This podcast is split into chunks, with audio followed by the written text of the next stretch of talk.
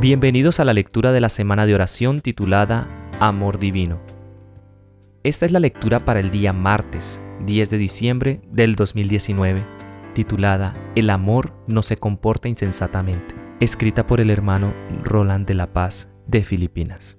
Primera de Corintios capítulo 13 versículo 5. No se comporta insensatamente. Amor. Amor es una de las palabras más mal interpretadas del mundo a menudo escuchamos las palabras te amo, pronunciadas por personas en diferentes idiomas y lugares de todo el mundo. Podemos escuchar esta expresión de niños, adolescentes, adultos y ancianos. Las parejas y los que se aman expresan su afecto mutuo con esta frase. Otros lo usan con sus amigos. En general, el amor se define de una manera mundana en lugar de tener un significado espiritual. Considere los tres tipos de amor en griego, eros, erótico, fileo, fraternal y ágape, amor piadoso. Las personas tienden a enfocarse en el tipo erótico de amor hasta que aprenden de Dios y se convierten. Como seguidores de Cristo, necesitamos poseer el amor que Dios requiere que alcancemos, como está escrito en 1 Corintios capítulo 13 versículos 4 al 7. La caridad sufre mucho y es amable. La caridad no tiene envidia, no se enorgullece, no se hincha, no se comporta indebidamente, no busca lo suyo, no se provoca fácilmente, no piensa mal, no se regocija en la iniquidad, sino que se regocija en la verdad. Todo lo soporta, todo lo cree, todo lo espera. Los cristianos son canales de bendiciones, gracia, paz y amor en este mundo. Cada uno puede haber recibido varios talentos de Dios, pero si una persona no adquiere el amor celestial, tales talentos no tendrán valor. El espíritu de profecía describe el tipo de amor que uno necesita desarrollar y poseer como discípulos de Cristo.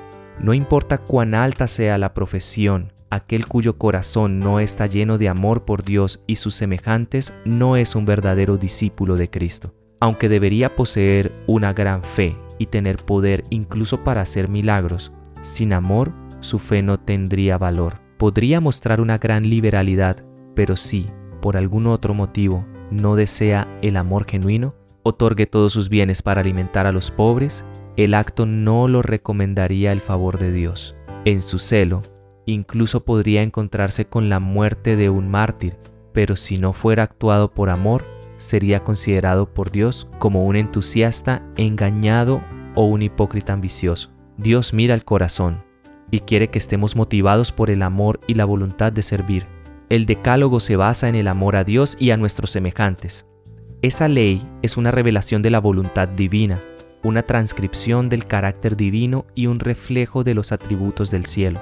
Desarrollar tal amor en nuestras vidas cristianas es el elemento más vital para nuestra salvación ya que necesitamos ser como Jesús en nuestras vidas. Jesucristo es obediente al Padre y debemos ser obedientes a Él y a sus mandamientos como dice la Escritura en Juan capítulo 15 versículo 10. Si guardas mis mandamientos, permanecerás en mi amor, así como he guardado los mandamientos de mi Padre y permanezco en su amor. Cristo es nuestro modelo, el ejemplo perfecto y san que nos ha sido dado para seguir. Nunca podemos igualar el patrón, pero podemos imitarlo y asemejarnos de acuerdo a nuestra capacidad. El amor en la vida cotidiana. El amor que brota del corazón se manifestará en nuestra vida diaria. No se cansará de hacer bien, sino que continuará trabajando de manera constante y continua a medida que el alumno sumiso de Cristo reciba la gracia diaria de Dios. No hace acepción de personas, sino que es imparcial al amar a todos los seres humanos. No espera ningún favor a cambio Tendrá compasión de todos, buscará salvar a los perdidos. No es egocéntrico ni egoísta. La palabra de Dios debe tener un efecto santificador en nuestra asociación con cada miembro de la familia humana. La levadura de la verdad no producirá el espíritu de rivalidad, el amor, a la ambición, el deseo de ser el primero. Es cierto que tal amor nacido en el cielo no es egoísta ni cambiante, no depende de la alabanza humana, el corazón del que recibe la gracia de Dios desborda de amor por Dios y por aquellos por quienes Cristo murió. El yo no está luchando por el reconocimiento. No ama a los demás porque lo aman y lo complacen, porque aprecian sus méritos, sino porque son la posesión comprada por Cristo. Si sus motivos, palabras o acciones son malentendidos o tergiversados, no se ofende, pero persigue el tenor de su camino. Es amable y reflexivo, humilde en su opinión de sí mismo, pero lleno de esperanza, siempre confiando en la misericordia y el amor de Dios. El amor nunca es pasivo, sino más bien activo en todos sus comportamientos. Funcionará continuamente hasta que llegue a la estatura plena de la plenitud de Cristo. Brota naturalmente como un río fluye y toca corazones más allá de su esfera. El amor no puede vivir sin acción y cada acto lo aumenta, lo fortalece y lo extiende. El amor obtendrá la victoria cuando la discusión, la autoridad no tengan poder. El amor no funciona por beneficio ni recompensa. Sin embargo, Dios ha ordenado que una gran ganancia sea el resultado seguro de toda labor de amor. Es difuso en su naturaleza y silencioso en su operación, pero fuerte y poderoso en su propósito de vencer grandes males. Se está insertando y transformando en su fluencia. Se apoderará de las vidas de los pecadores, afectará sus corazones cuando todos los demás medios hayan sido infructuosos. El amor no deshonra a los demás, Deshonrar a alguien significa traerle vergüenza u oprobio. El amor no maltrata a los demás debido a la diferencia de opinión, ideas, origen, fe o religión. El amor no avergüenza ni humilla a una persona. El amor no se deleita en humillar a alguien o en hacer comentarios despectivos al respecto, sino que es sensible a los atributos nobles de un individuo. Un verdadero cristiano nunca deshonrará a una persona, independientemente de su casta, raza, edad, sexo, educación, profesión, afiliación religiosa, pobreza o riqueza, porque Dios no hace acepción de personas. Un cristiano noble no destruirá la reputación de alguien para parecer mejor que su prójimo y no lo deshonrará, porque cree y entiende que Dios es el dueño de cada persona. El asesinato de personas es rampante en el mundo y se ha infiltrado en la iglesia. Algunos cristianos profesos se dan un festín de rumores y chismes, se deleitan en escuchar información destructiva sobre las personas que los rodean. Cuando escuchamos un reproche contra nuestro hermano, aceptamos ese reproche. A la pregunta, Señor, ¿quién morará en tu tabernáculo? ¿Quién morará en tu santo monte? Respondió el salmista, el que camina con rectitud y hace justicia y habla verdad en su corazón, el que no ofende con su lengua, ni hace mal a su prójimo, ni critica a su prójimo. Recuerdo un ejemplo que me dio mi maestra cuando estaba en cuarto grado. Si destruyes la reputación de una persona y quieres ser perdonado, es como tomar una almohada, subir al cuarto piso de un edificio en una calle concurrida, abrir la almohada y sacudir todo su contenido por la ventana. Luego baje para recoger todo el contenido de la almohada hasta que haya vuelto a colocar todo donde estaba antes. Debido a que el edificio está en una calle concurrida, donde pasan autobuses, automóviles y camiones y el viento puede ser fuerte, será extremadamente difícil recoger todo el contenido. Lo mismo es cierto al destruir la reputación de una persona. Es un pecado grave ante el Señor, no solo ante el hombre. Es prácticamente irreversible, incluso si nos arrepentimos. Es una maldición tanto para el hablante como para el oyente. La caridad no se porta indebidamente, no busca lo suyo propia, ni se provoca fácilmente, no piensa en el mal. El amor como el de Cristo coloca la intención más favorable en los motivos y actos de los demás. No expone innecesariamente sus fallas, no escucha ansiosamente los informes desfavorables, sino que busca recordar las buenas cualidades de los demás. Un verdadero cristiano no deshonra a Dios deshonrando a otros. Debemos ser corteses, amables y tolerantes, demostrando que la mansedumbre de Jesús y su Espíritu gobiernan en nuestra vida cotidiana para que su luz brille sobre todos los hombres y su nombre sea glorificado. Respeto, un atributo cristiano. El respeto es una virtud que los cristianos profesos deben cultivar y poseer. En la familia, en la iglesia y en la comunidad donde vivimos debe ser evidente y distintivo. Necesitamos mostrar deferencia a todas las personas, niños, jóvenes y ancianos. Necesitamos respetar a nuestros compañeros creyentes y a los líderes a quienes Dios ha ungido. Los hombres que han sido nombrados para diferentes puestos de confianza deben ser respetados. No esperamos encontrar hombres perfectos en todos los aspectos. Pueden estar buscando la perfección del carácter, pero son finitos y pueden errar. Quienes colaboran en nuestras instituciones deben sentir celosamente su deber de proteger tanto al trabajo como a los trabajadores de las críticas injustas. No deberían aceptar o pronunciar palabras de censura contra cualquiera que esté conectado con la obra de Dios, porque al hacer esto Dios mismo puede ser reprochado y el trabajo que está haciendo a través de los instrumentos puede verse muy obstaculizado. Las ruedas del progreso pueden bloquearse cuando Dios dice adelante. Es un gran mal y uno que existe en gran medida entre nuestro pueblo.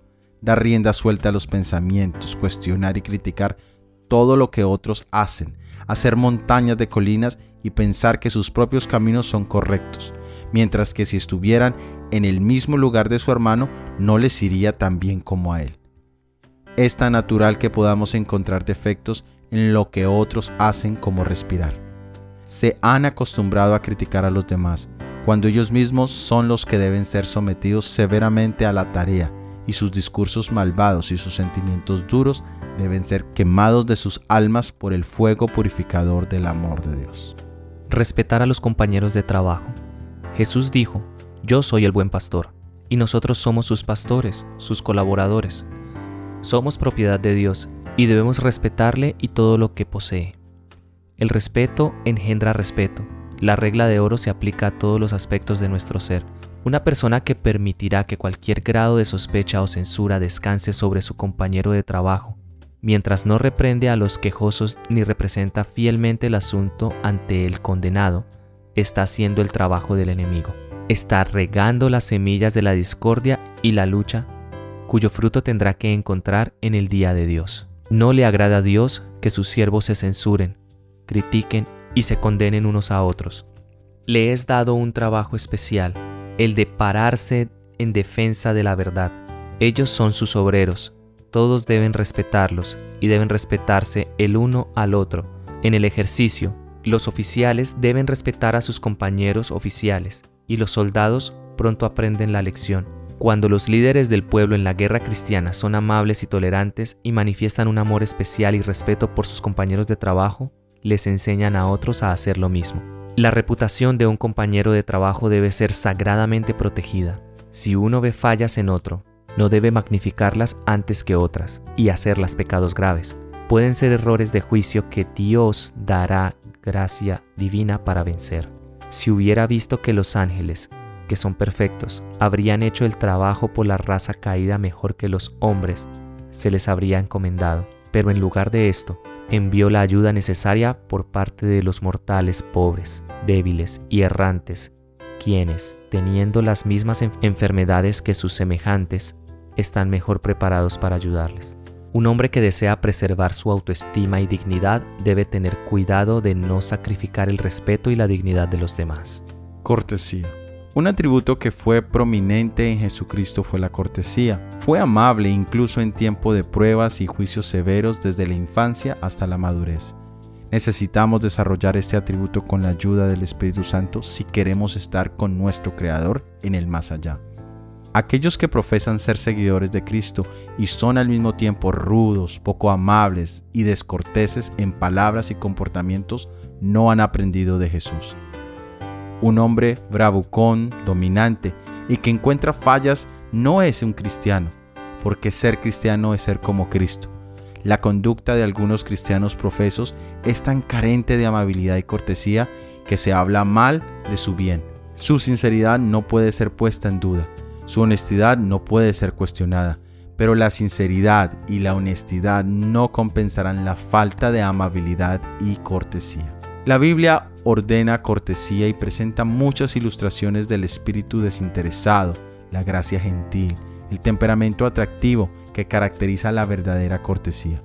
Estos no son más que reflejos del carácter de Cristo. El cristianismo hará de un hombre un caballero. Cristo fue cortés incluso con sus perseguidores, y sus verdaderos seguidores manifestarán el mismo espíritu. Debemos aprender a ser leales el uno al otro, a ser verdaderos como el acero en la defensa de nuestros hermanos. Mira tus propios defectos. Será mejor que descubras una de tus propias faltas que diez de las de tu hermano. Recuerde que Cristo ha orado por estos, sus hermanos, para que todos sean uno como Él es uno con el Padre. Esfuércese al máximo de sus capacidades para estar en armonía con sus hermanos en la medida de Cristo ya que Él es uno con el Padre. Finalmente, finalmente, sed todos de un mismo sentir, compasivos, amados, fraternalmente misericordiosos, amigables. Primera de Pedro, capítulo 3, versículo 8. El verdadero valor moral no busca tener un lugar para sí mismo al pensar mal y al hablar mal, al despreciar a los demás. Toda envidia, todo celo, todo hablar mal como incredulidad debe ser apartado de los hijos de Dios. Amarse unos a otros. La iglesia remanente de Dios estará compuesta de personas amorosas. El mundo los conocerá porque manifiestan el amor en su vida diaria, y este amor será la característica más prominente de los verdaderos seguidores de Dios. Entonces, debemos amarnos los unos a los otros como Dios nos ordenó, que creamos en el nombre de su Hijo Jesucristo y que nos amemos los unos a los otros. Y este es el mensaje que escucharán desde el principio, que debemos amarnos unos a otros. Primera de Juan, capítulo 3, versículo 23. Cristo es nuestro ejemplo. Fue haciendo el bien, vivió para bendecir a los demás. El amor embelleció y ennobleció todas sus acciones. El cristianismo es la revelación del más tierno afecto mutuo. Cristo debe recibir el amor supremo de los seres que ha creado y también requiere que el hombre valore con respeto sagrado a sus semejantes. Toda alma salvada se salvará a través del amor que comienza con Dios. La verdadera conversión es un cambio de egoísmo al afecto santificado por Dios y el uno por el otro. El argumento más fuerte a favor del Evangelio es un cristiano amoroso y amable. El amor debe habitar en el corazón. Un cristiano concienzudo toma sus motivos de acción de su profundo amor de corazón por su Maestro. Los que aman a Dios no pueden albergar odio o envidia. Cuando el principio celestial del amor eterno llene el corazón, fluirá hacia los demás. Si amamos a Dios con todo el corazón, también debemos amar a sus hijos.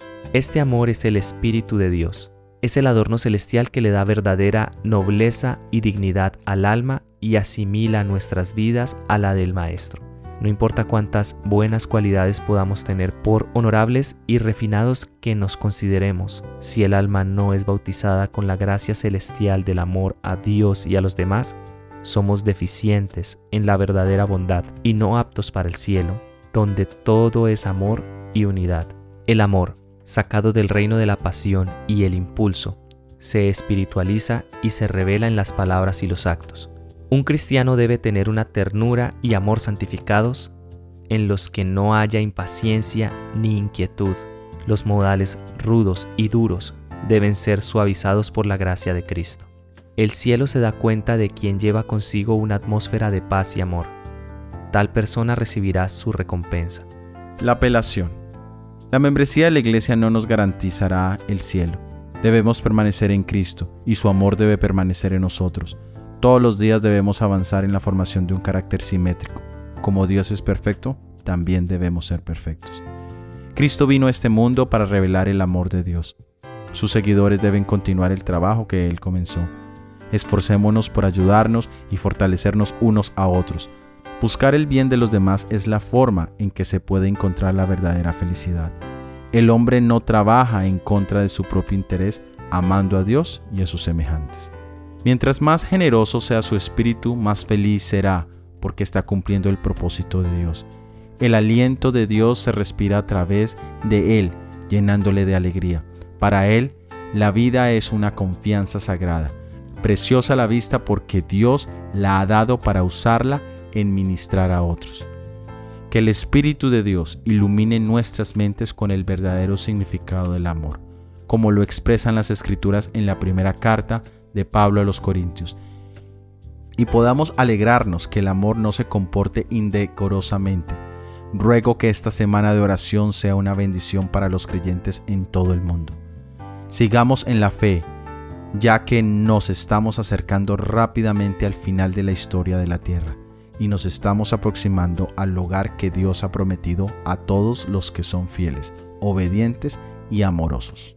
Puedes encontrar el vínculo a la semana de oración completa en la descripción. Que Dios te bendiga. Amén.